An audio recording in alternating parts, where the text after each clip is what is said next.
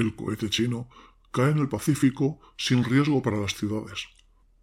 Los vivos siguen desconociendo la presencia del simbionte, que ha entrado agarrado a su fuselaje, ni las letales consecuencias que esto les acarreará cuando este ser contacte con su destino real, el gran soñador que se oculta en las profundidades del mar. ¡Ay! Me encanta la sección de espectáculos. Es tan divertida. Bienvenidos un mes más a Inculturetas. Si os estáis preguntando qué ha pasado con Birromber, Vetuska, Edward Elch o el friki carroza, los he dejado enterrados en su cripta. La noche de difuntos les ha pasado más factura a esos cabrones de lo esperado. Así pues, en su lugar, me pongo yo y voy a presentaros unos relatos que les hice grabar hace un tiempo. Sí, sé lo que estáis pensando. Una vez más, otro programa de refritos. Son una mierda. Muchas gracias por reconocerlo. ¿Adivináis quién creó esa tortura?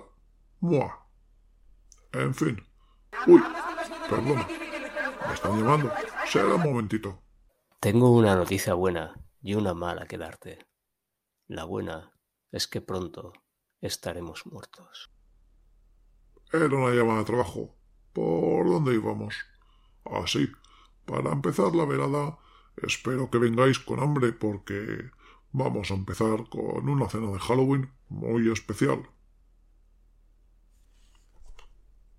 Hoy es un día especial y le apetecía salir a cenar fuera. Él es de los que suele salir solo, no por complejos ni tabúes. Siempre por ahí alguien interesante que conocer. Interesante y sabroso. Además, hoy no es que sea un festivo más, hoy es su día. Se podría pensar que como hoy todo el mundo está celebrando una fiesta a los de su género, le apetecería menos salir de casa. Ya se sabe, se pierde el factor sorpresa, presas demasiado confiadas. Soso.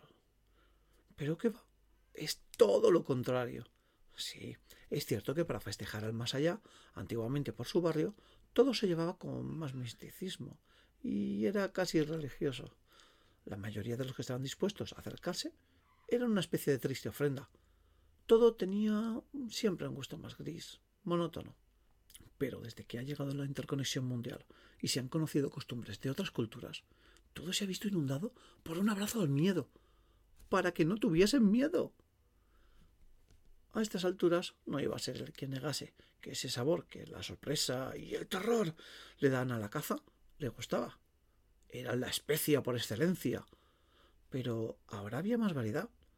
Él ha llegado a saborear sangre con sabor alegre, musical, lujuriosa, dulce, muy dulce. Esa maldita costumbre del truco trato le estaba haciendo coger unos kilillos de más. A la larga no se pueden comparar unos regalices con un buen puñado de glóbulos rojos gritando. Pero para eso ya estaba el resto del año. Y él iba a salir a buscar su bocado favorito, porque sí, había donde elegir. Tenemos quienes van de vampirilla sexy, con un sabor picante. A veces demasiado picante. Los hombres lobo, furiosos, de sabor fuerte e intenso siempre que no te importase llenarte la boca de pelo sintético. También estaban los fantasmas llorones, con ese elegante toque amargura. Pero no, su manjar favorito, sin duda, eran los comiqueros, los que van de Constantine, Hellboy, o incluso los más exquisitos, los que iban en pijama. Todos ellos tenían un sabor más sorprendente porque reunían todos los sabores anteriores a la vez a veces venían afrutados, con toques de melancolía. Y luego, la siguiente presa te venía macerada en trepidante barrica de acción. Todo un tutti de sabores. Y justo esa noche es la época de su cosecha. Sí, porque el resto del año, por la noche, no salen de sus casas. Se encierran en sus habitaciones y están horas y horas sin moverse bajo una luz, pegados a un buen cómic. Lo dicho, raros, raros, raros pero tremendamente sabrosos.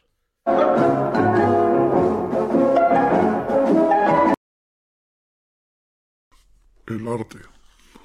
El arte es la forma de representar sentimientos y transmitirlos desde el autor al espectador, como vosotros. Los putos códigos QR de las sensaciones para mentes débiles como vosotros. ¡Ja, ja, ja, ja! Este relato nos habla de un inconsciente al que le gustaba el arte más banal, más pastelón, y eso le pasó factura. Así que ya sabéis, ir con cuidado. No solo los cuadros de los niños llorones están malditos. Ese póster de Sabrina, con el que te zurrabas la sardina, también lo estaba. ¡Ja, ja, ja, ja, ja, ja!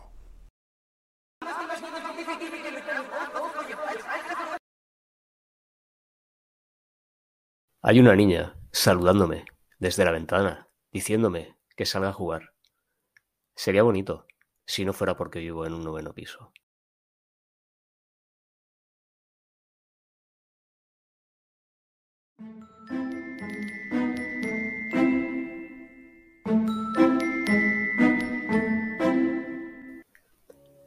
La siguiente historia que os voy a contar se llama Sacrificio por amor.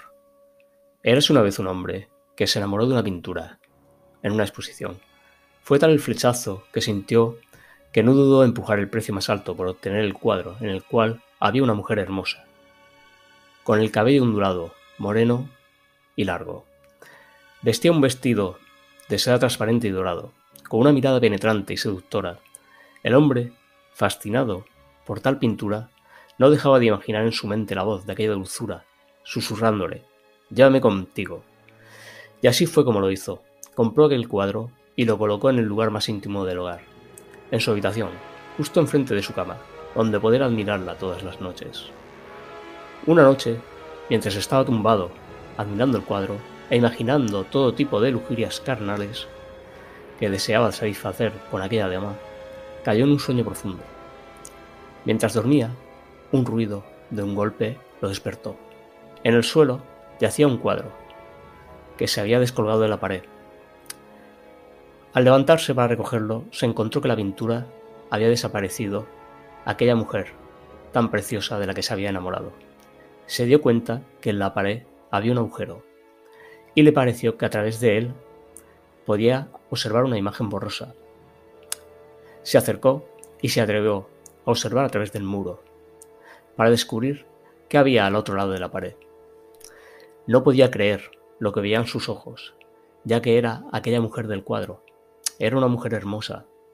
Ella también lo veía a él y le miraba. Le sonreía. Y él también se le dibujaba una sonrisa.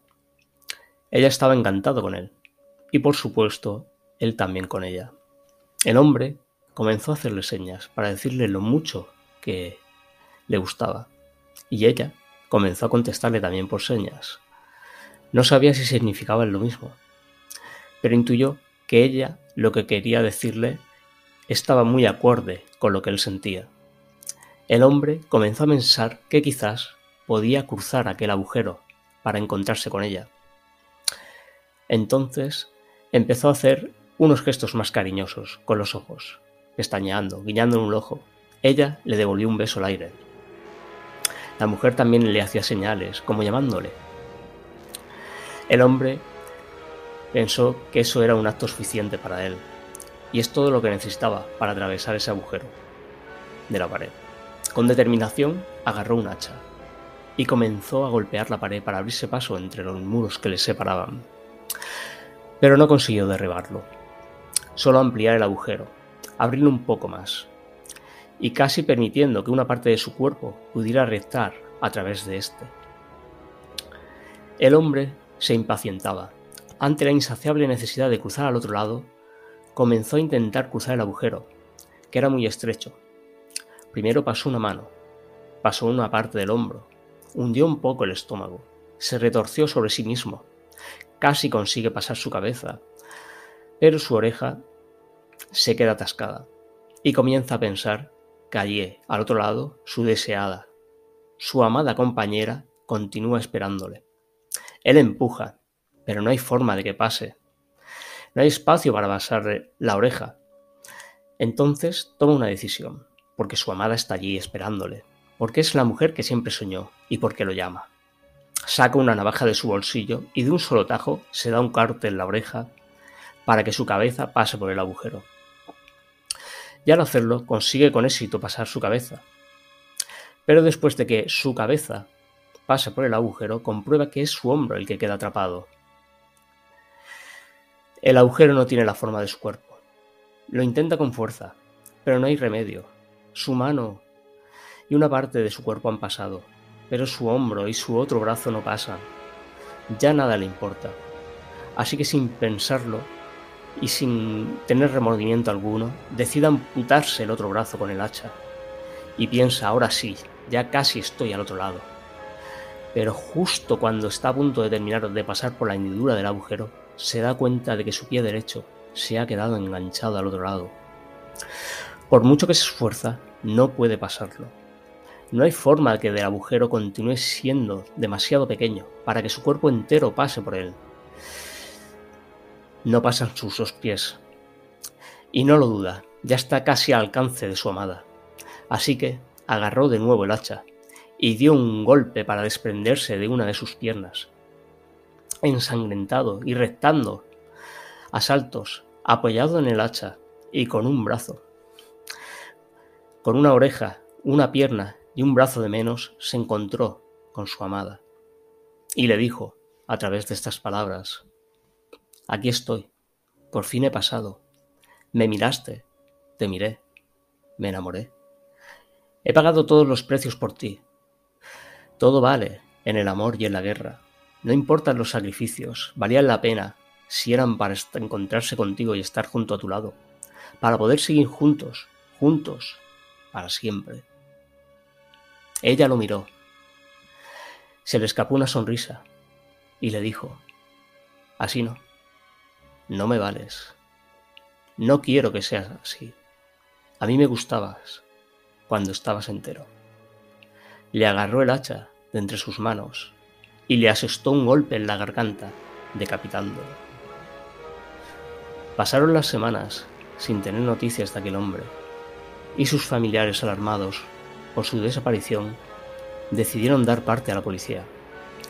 Cuando ésta llegó al lugar, lo único que encontraron en su habitación fueron los restos de unas partes de un cuerpo amputado, una oreja, una pierna un brazo, pero ni rastro de aquel hombre, excepto un cuadro en el cual una mujer sostenía la cabeza en una bandeja que al parecer debía de ser la que le correspondía a aquel hombre y que había pasado a formar parte de aquella pintura macabra. Y ahora os pregunto, ¿qué seríais capaces vosotros de sacrificar por amor? Papá, me voy a la cama. Malas noches. Malas noches para ti también. Eh, ¿me puedes... Me, me, puedes contar un cuento? Sí, venga, ¿qué cuento quieres que te lea? Pues uno de estos. A ver, esto... Jacobo Lobo, Princesa Dragón, Isadora Moon... Pero qué mierdas humanas son estas. Verás cómo tienes pesadillas esta noche con un cuento que te voy a contar. Los vivos malgastan su vida esforzándose en conseguir cumplir sus deseos, sin tener en cuenta que las cosas nunca son como uno imagina. Otra pero qué horas son estas de llamar. Seguro, seguro que es para que me cambie de compañía de Ouija, cansinos. Algo te sigue, a todas partes. Mira a la izquierda, debajo de la cama. Pero nunca mires arriba. No le gusta que le miren a los ojos. Ay, ¿por dónde íbamos? ¿Por dónde íbamos? Ah, sí. El protagonista salió en la noche de los difuntos buscando un poco de vida, pero esa noche le iban a dar el truco trato de su vida. La verdad es que no entiendo a los que se quejan de la popularidad de Halloween.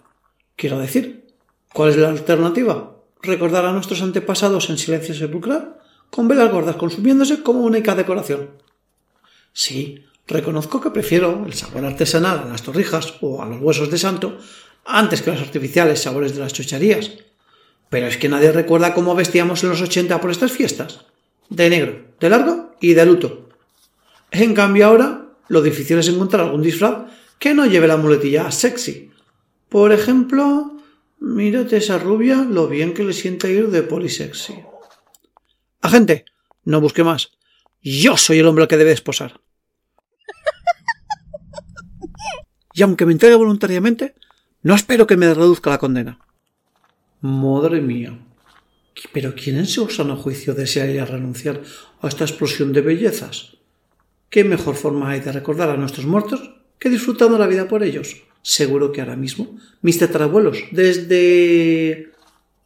Bueno, allá donde estén, me están alentando a que esta noche no me vaya a casa sin conseguir algún truquito especial de alguna preciosidad. Y bueno, tampoco es que yo sea un maltrato para ellas. Creo que tengo un cuerpo bastante atlético y he sabido sacarle provecho con mi disfraz de hombre lobo en plena transformación. Guantes, botas y garras, la camisa totalmente hecha girones, mostrando mi torso desnudo, el pantalón tejano con el botón más alto abierto y sin ropa interior. Vamos, para acentuar el efecto escote y dejar volar la imaginación. Bueno, ya estamos aquí. Que empiece la noche. Joder, qué ambientazo. Muy mal se ha de dar la noche, para que no salga yo desde aquí triunfando. Uf, pero si es que hay para todos los gustos y colores. Mírate ese par. Una angelita y una sucuba demoníaca. ¿Quién dijo miedo? A por ellas, tigre. Hola, chicas. ¿Sois vosotras las que me tenéis que ayudar a tomar malas decisiones esta noche? ¡Ey, lobito! Vuelve cuando te hayas acabado de transformar.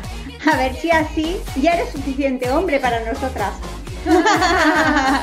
Bueno, hoy hay luna llena y todavía queda mucha noche.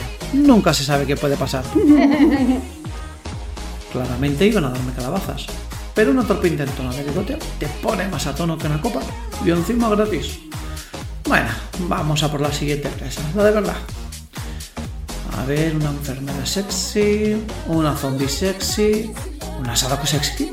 Pues oye, a pesar de tener todo ese pelo tapándole la cara, mm, hay que ver cómo se mueve.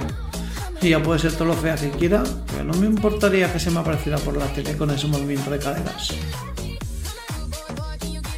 Oye, cuando quieras me maldices, eh, guapa. Yo te maldigo cuando quieras, pero luego no te quejes, lobito. Joder, tío, he caído de lleno. Muy bueno tu disfraz, muy realista. Pues nada, cuando quieras, la maldición sigue en pie. Se agradece, pero no eres el truco que estoy buscando. Pues sí que empezamos bien la velada. ¿Se te está atrofiando el olfato o es que te estás volviendo viejo, señor Lobo? Me ha pegado bajón de golpe a porrazo. Igual sí que voy a ir necesitando esa primera copa para volver a templarme. Y encima las chicas, Sucubo y Angelita, lo han visto y se están riendo de mí. ya veo que no nos necesitas para tomar malas decisiones. Tío Ratrágame, esto es oficial.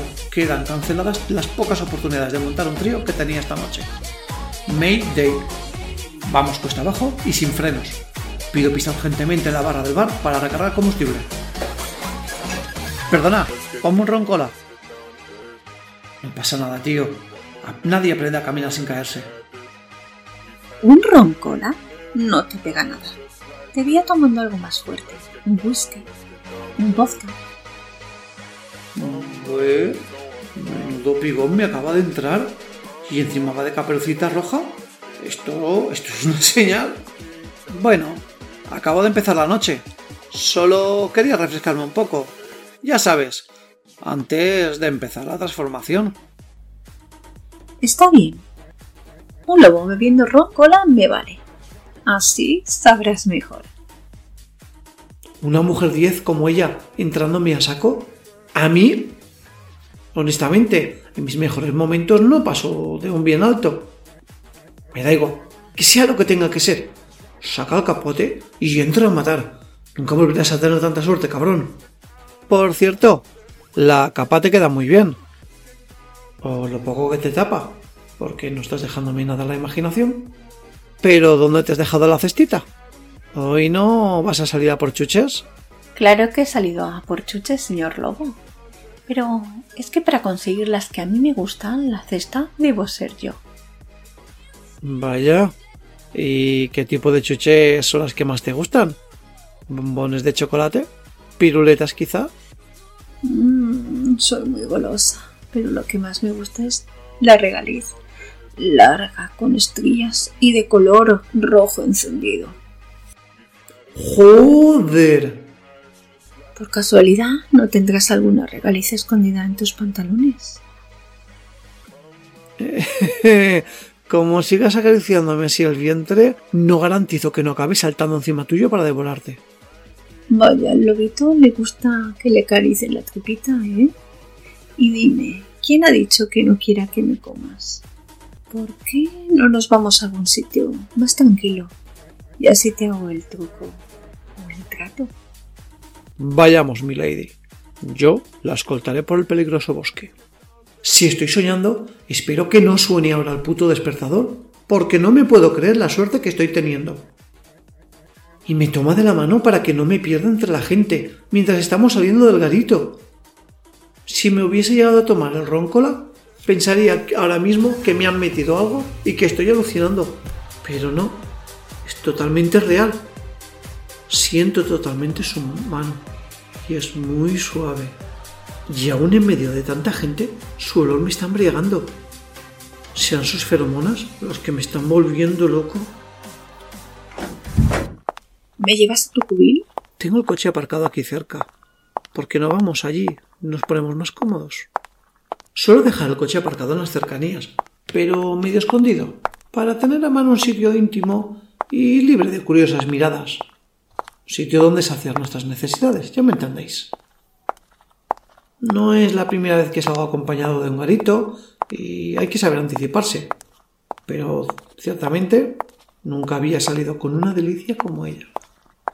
Sin duda, esta es mi noche. Mira, ese es mi coche. Ven, entra. No me puedo creer la suerte que tengo de estar aquí contigo. Ven aquí y bésame. La boca me está ardiendo de deseo. Y es casualidad que a los dos nos pase lo mismo. Pero lamento decirte que no eres tan afortunado como tú piensas. Mi boca también arde, pero no de deseo, sino de hambre. ¿Pero qué? Un momento. Espera. Mmm,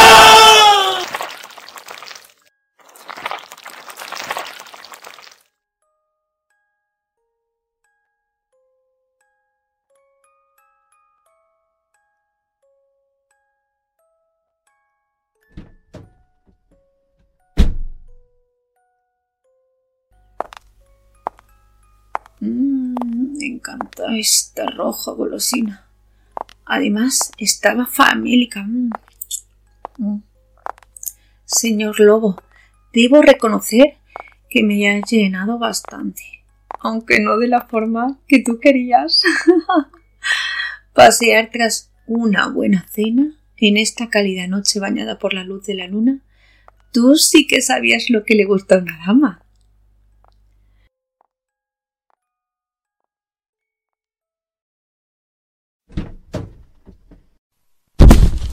Pero, ¿cómo sigues vivo? Te he a base de bien.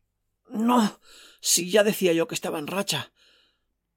Pensaba tener cerca a una humana para cuando esta noche la luna llena estuviera en todo su esplendor. Y resulta que me voy a poder divertir con toda una chupa sangre. No puede ser. Te he chupado hasta la última gota. Ah, sí, y te lo agradezco. No debías poder Al moverte. quitarme mi parte humana, la transformación esta noche va a ser más rápida. Y además, Voy a ser más poderoso que nunca.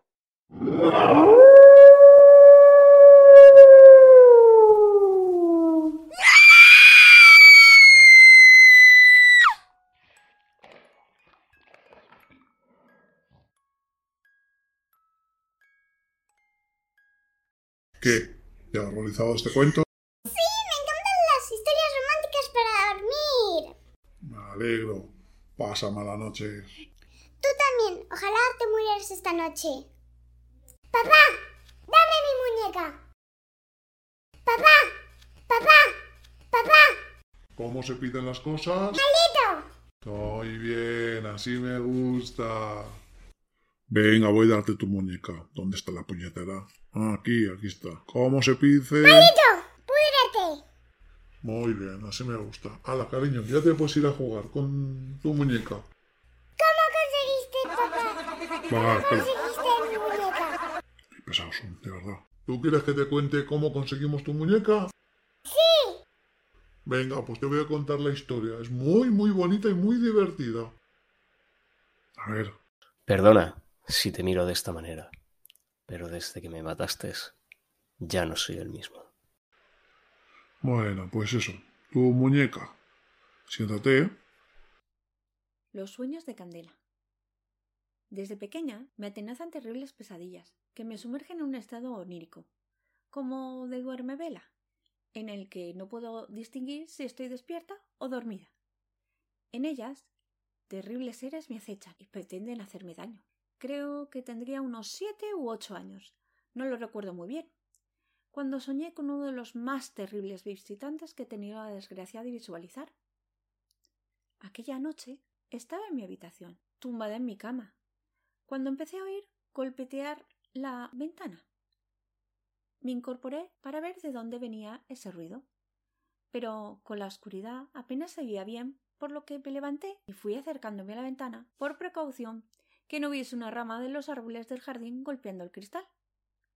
Estando a un par de palmos de la ventana es cuando pude distinguir que lo que me había despertado era una mano, que repiqueteaba el cristal desde fuera. Conforme mi vista se fue acostumbrando en la oscuridad, empecé a ver con más claridad los detalles, y pude apreciar que eso no era una mano humana, ya que en vez de uñas tenía garras, como de bestia, y pese a no estar anclada en un cuerpo, percibía mi presencia. Tal fue así que viendo que ya había captado mi atención, pasó de repiquetear el cristal a arañar con esas afiladas garras. Pude apreciar los surcos que iba dejando en el endeble material junto al irritante sonido que generaba. Hizo que se me erizaran los pelos del cuerpo eh, y despertó en mí la idea que podría romperlo y entrar en la habitación. En ese mismo momento sentí el miedo apoderarse de mi cuerpo. Ella debió notarlo también, y dio un golpe fuerte en el cristal, que me dejó congelada, sin opción de moverme, ni apenas de tener. Por lo cual, sabiendo que yo no iría a ninguna parte, se dio la vuelta muy lentamente, como si quisiera que la viese en todo su esplendor. Burlonamente empezó a mover su dedo, en clara señal de decirme que me acercara. Ambas sabíamos que yo no podía moverme, pero la idea que me quería transmitir era clara. Iba por mí y no pensaba rendirse. Con esa clara certeza exploté y me puse a gritar. Fue en ese instante que mi hermana me zarandeó, ya que mis gritos la habían despertado. Obviamente estaba tumbada en mi cama, pero algo en mi interior me alertaba que no había sido un simple sueño. No sabría asegurar si pasaron meses o años. Ya sabemos lo elástico que es el tiempo cuando eres niño, y más si estás hablando desde el recuerdo. Lo cierto es que estaba siendo una noche tranquila, en la que apenas se oía nada más allá del rumor de la televisión en el comedor de los que se habían quedado viendo tras la cena, algo inusual al pertenecer a una familia bastante ruidosa. El caso es que me dirigí a la cocina a tomar un vaso de agua, cuando al final del pasillo pude observar extrañada que la puerta de la entrada estaba abierta. Posiblemente mi padre habría salido a tirar la basura. Pero lo que me llamó la atención era la oscuridad que había fuera. No se percibía nada absolutamente. Vivo en una casa de campo, a las afueras de la ciudad, por lo que aun sin la luz de la luna, el reflejo de las estrellas debería ser suficiente para revelar algún árbol, la valla que nos separa del camino, algo. Pero nada llegaba a reconocer, por lo que fui saliendo del porche intentando percibir rastros del paisaje que también conocía. Al cruzar la entrada y quedarme en el mismo verde de ella, sentí recorrer por todo mi cuerpo un golpe de frío de viento, como si hubieran abierto la puerta de un congelador. En ese mismo momento que me abrazaba tratando de mantener el calor que pretendía escapar, un portazo en mi espalda me desubicó. Giré rápidamente para comprobar que era la puerta de la entrada la que se había cerrado. Seguramente por la misma ráfaga que acaba de sentir. Cuando pude percibir en la negrura de esa noche un bulto claramente. Encima del felpudo estaba otra vez esa misma mano. Esta vez sin ninguna ventana que me mantuviera alejada de ella. Sin pensármelo dos veces ni darme tiempo a reacción me giré y mis piernas empezaron a correr como nunca antes había hecho. No podía vislumbrar nada a mi paso, pero conocía muy bien el camino, y aun entre espesa negrura sabía cómo dirigirme por el camino evitando ningún tropiezo fatal. El ruido que hacía en mi espalda la macabra mano retando a gran velocidad hacia mí era muy leve. Pero esa noche no se oía ruido alguno y la podía oír con claridad acercándose a mí cada vez más cerca. Intentaba correr más rápido, aún más, para hacer más grande la distancia entre las dos. Y no pude decir cuánto tiempo estuvimos corriendo. Cada latido de mi corazón marcaba una eternidad. Cada gota de sudor que me resbalaba por el cuerpo me sentía denso, pesaba como aceite. Los pulmones empezaban a arder como clara muestra de fatiga. Ya no sentía los pies cuando al girar una curva del camino me encontré con una persona, luego otra, dos más. Antes de darme cuenta estaba corriendo en medio de un pasillo de gente, como si estuviese llegando a la meta de una carrera popular. La diferencia es que nadie me jaleaba, y para el segundo corredor yo era su meta. Cuando ya apenas pude dar mi última zancada, estaba en una especie de claro, en la que me encontré cara a cara con un niño de mi misma edad, que me estaba mirando con cara extraña. Me giré para observar que apenas a par de metros míos la mano se había detenido. Pero a diferencia de mí, no parecía estar exhausta, en absoluto. Al contrario, ágilmente volvió a señalarme que me acercara con su dedo índice. Sin dejar de mirarla y tambanduleándome, yo iba retrocediendo para alejarme de ella. Pero aterrada vi cómo el niño empezaba a caminar haciendo caso a la llamada. ¡Detente! ¡Vuelve! le grité con un hilo de voz, pero no se giraba. No se detenía. Seguía acercándose a la mano, a sus garras, y cuando finalmente estuvo a su altura, ésta saltó al pecho, empezó a desgarrarlo furiosamente. Sin fuerzas para seguir corriendo, ni mucho menos para ayudar al desdichado niño, vi cómo en cada arañazo que ella le propinaba la piel del niño saltaba en jirones, y pude llegar a apreciar como una boca con dientes afilados como cuchillas salía desde la propia palma de la mano, la cual empezó a devorar los jirones ensangrentados. Los gritos de dolor que profería el niño se me clavaron en mis oídos. Tal fue la intensidad que desperté tapándome los oídos fuertemente. Empapada en sudor y resoplando de tal forma que el peso del simple sábana me aguaba. Tuve que retirarla e incorporarme como pude. Pese a saber despierta, esos gritos aterradores seguían resonando en mi cabeza, lo mismo que la idea que ella me había transmitido. Daba igual lo mucho que corriese o de la gente que me rodease, acabaría devorándome como a ese niño. Ya estaba en el último año de colegio, y para preparar los exámenes finales debía alargar las tardes en la biblioteca. En aquella época pre-internet era la única forma de tener acceso a la información necesaria. Eso, sin contar que esas horas de tranquilidad eran un oasis. Para mí en casa cada vez se quedaba más pequeña para mi numerosa familia y las tiranteces que solía sufrir con mis padres. Una de aquellas tardes me distraje y la noche ya empereaba en el exterior cuando partí hacia casa. Aceleré el paso por las calles vacías, deseando que mi llegada solo esperara una regañina por tardar, y no algo más físico. Asorta mis pensamientos, como iba cruzando el pueblo, al pasar bajo una farola atisbé una sombra rectando por la pared. Me sacó de mis pensamientos. Eh, demasiado grande como para ser una lagartija al acecho de un mosquito. Medio deteniéndome, fijé la vista, y subiendo por la pared volví a ver aquella mano que me había acechado tantas noches. Solo que esta vez no había duda alguna. No estaba en el mundo onírico. Yo estaba despierta.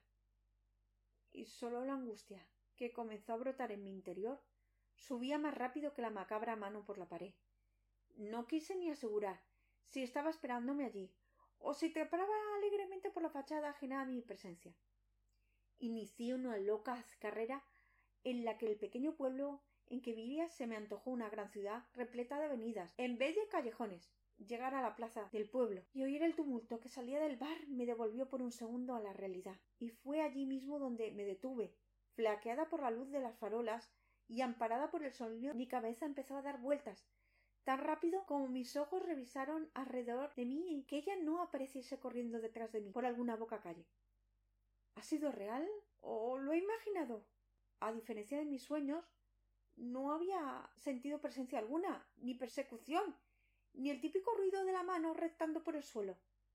Al llegar a casa, quizás por los nervios, quizás por la bronca con la que mi madre me recibió, no pude retenerlo más y le conté todo lo que llevaba viviendo por tanto tiempo.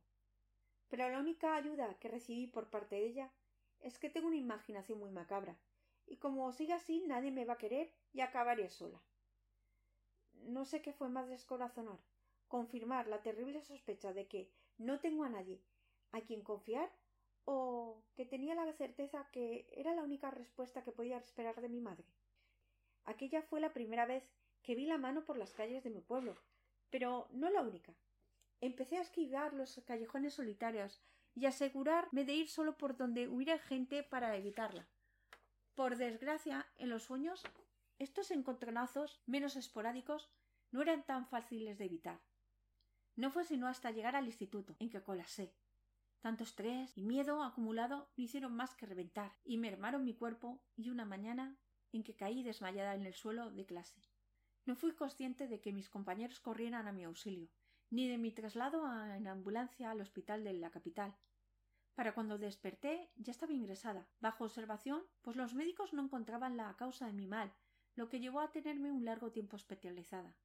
No sé si fue al salir de la toxicidad que respiraba en mi casa o el estar en un hospital alejada de lo que cesó aquellas visitas tanto reales como en sueños por parte de la maldita mano. Como suele decirse, no hay mal que por bien no venga.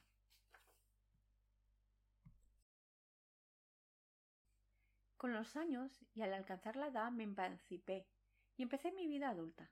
Trabajar para mantener, buscar tu lugar en el mundo, creando tu círculo de amigos, hasta me embarqué en una relación amorosa. El lote completo. Si bien es cierto que corté completamente toda relación con mis padres, nunca pude desechar el consejo de mi madre, que me quedaría sola y que nadie me querría cuando supieran de mi macabra imaginación, por lo que ninguno de ellos llegó a saber nunca de mis experiencias del pasado. Ancladas en mis recuerdos de la infancia quedaron, junto a mis muñecas y el poco tiempo que pude disfrutar de mis abuelos, esa noche volvía del trabajo, algo cansada, pero ilusionada, pues mi novio venía a cenar a casa. Tal vez no fuera una relación idílica. ¿Qué relación real lo es? Pero ya me sentía bastante más querida de lo que jamás me sentí en casa, y en aquella época para mí era más de lo que podía soñar. En esa bolsa llevaba los pocos ingredientes que me faltaban para preparar aquella romántica velada. Quién sabe si no sería por fin esa la noche en la que consiguiera que él se quedara toda la noche. Por la noche los chirridos de mi vieja casa fría me impedían conciliar el sueño. Estaba más acostumbrada a vivir rodeada de gente de lo que me atrevía a reconocer. Subiendo por la calle empinada que desemboca a mi casa, empecé a sentir que algo estaba mal. Llámalo intuición. Me volteé. Y allí estaba de nuevo ella. ¡Esa mano! posada sobre el asfalto, a pocos metros de mí. Mi corazón quería salirse del pecho. No sé por qué me quedé paralizada, petrificada. Intentaba con todas mis fuerzas moverme, salir corriendo. Pero en ese mismo preciso instante la mano dio un salto hacia mí, desgarrándome la manga. Llegué a notar las garras clavándose en mi brazo, empapándose en mi sangre, y pensé que no podía ver su palma. Sentí como abría aquella dentada boca con la que empezaba a devorarme. Pese a todo ello, ni me salía la voz para pedir ayuda. Sentí que ya era suya, que era mi fin. En aquel lapsus de relativa felicidad había sido como la última cena del reo. La maldita mano me engañó, cebándome de felicidad, para hacer mi carne más sabrosa y permitiéndome que bajase la guardia, para que ejecutase su golpe letal. Y por arte magia oí la voz de mi novio llamándome desde lo alto de la calle, al reconocer mi silueta y verme de espaldas con las bolsas desparramadas por el suelo. Su voz gritando mi nombre fue como un poderoso hechizo que hizo desaparecer la mano. Lo que no hizo desaparecer fue la huella que había dejado mi lacente brazo, La sangre brotaba sobre las marcas de las garras presentes aún en él. Y por fin pude tragar aire y llorar. El dolor de rabia y el miedo inundaban mi corazón.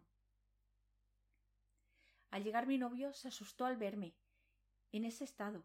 Rápidamente me preguntó qué había ocurrido. Lo único que se me ocurrió es decir que había me habían atacado un perro y que al oírlo llegar había salido corriendo. Se quedó mirando a la comida desparramado por el suelo. Eso bastó para confirmar mi historia. Me llevó a urgencias donde me pusieron las vacunas pertinentes, no fuese que el perro me hubiera infectado con rabia o cualquier otra cosa.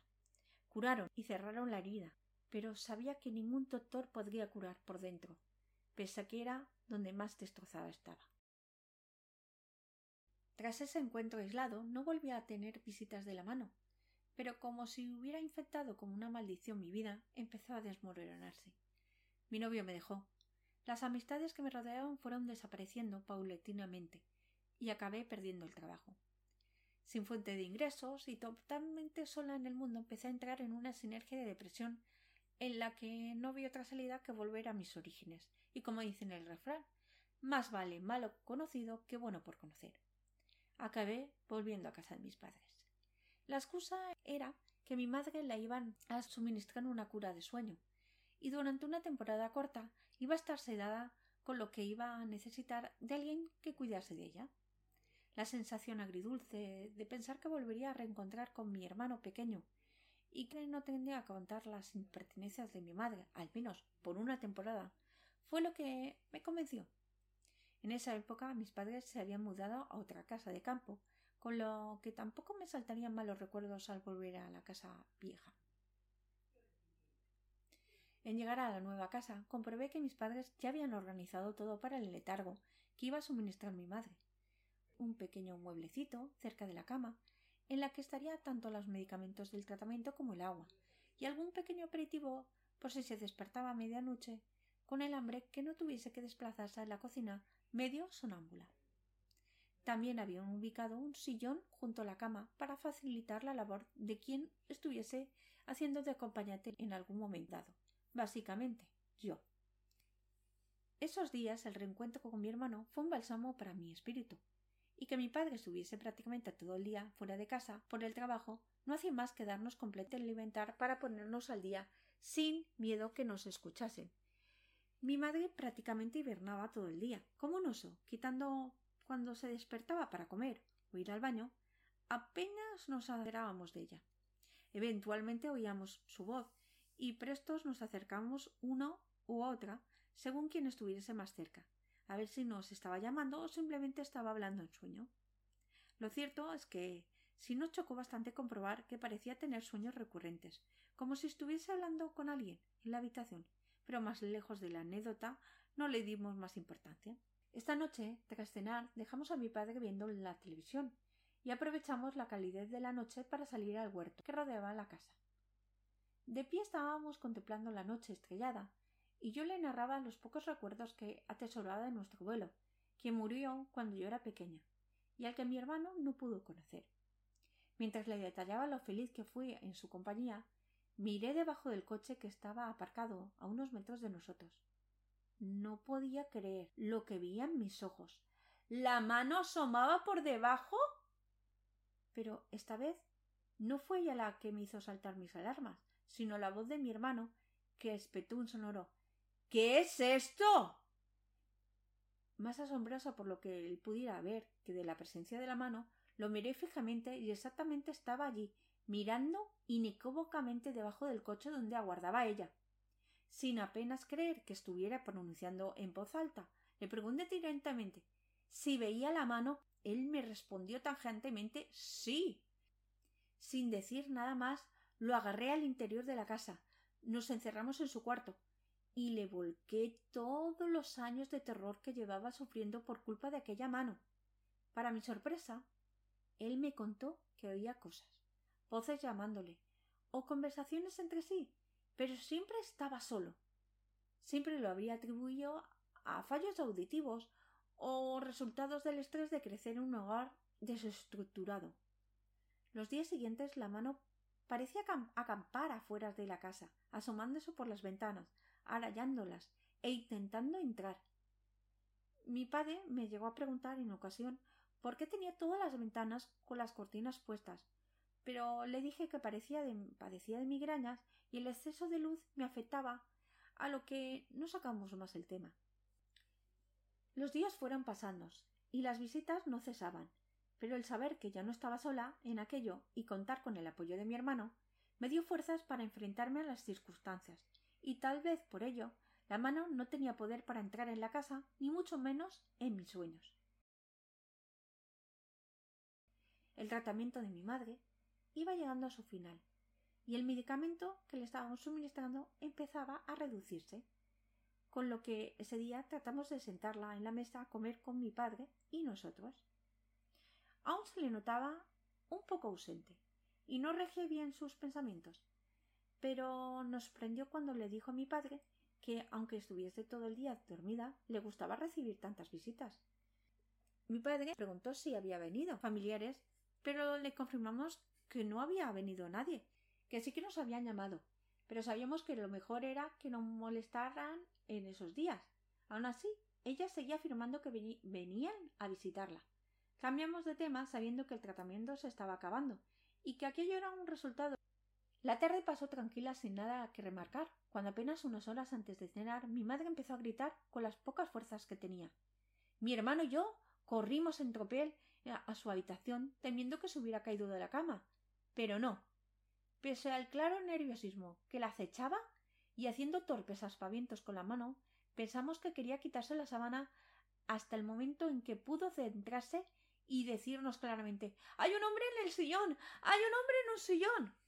Mi hermano y yo, sin necesidad de mirarnos rápidamente, sacamos aquel sillón de la casa y lo arrojamos al huerto, lo más lejos que pudimos. Con una mirada confirmamos que estábamos pensando lo mismo. Volvimos a casa y esa tarde no dejamos dormir a mi madre. Estaba claro que tenía mucho que contarnos. La habilidad de ver cosas que no estábamos habíamos heredado de ella y nunca nos lo había contado. Fue necesario que estuviese bajo los efectos de los medicamentos para que nos contase la verdad. Más tarde, cuando mi padre volvió a casa, por lo primero que nos preguntó fue por el señor. Nosotros estábamos esperándolo en la habitación de mi madre y le preguntamos por la procedencia del mismo. Nos dijo que se lo había dado su hermano, pero no podía confirmar su presencia, seguramente algún conocido que había fallecido.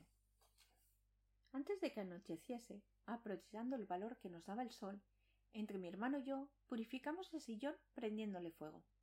Nos quedamos abrazados, viendo cómo se consumía mientras ordenábamos todo lo que habíamos vivido y sopesando con la luz de los nuevos conocimientos adquiridos ese día. Esto no es un epílogo de mi experiencia. Más bien diría que es el prólogo. El saber que no estás enferma, ni falla algo en tu interior.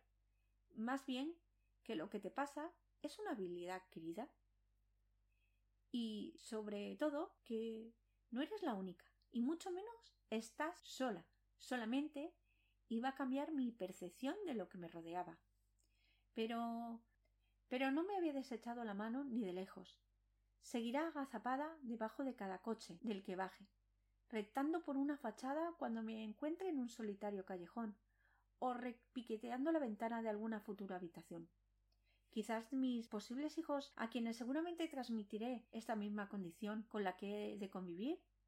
Desconozco que me vaya a deparar el futuro, pero Ahora ya sé que debo enfrentarme a ello, y que puedo afirmar que el conocimiento es poder, y que la próxima vez que venga a visitarme seré más poderosa que nunca, y me habré preparado para el certero encuentro.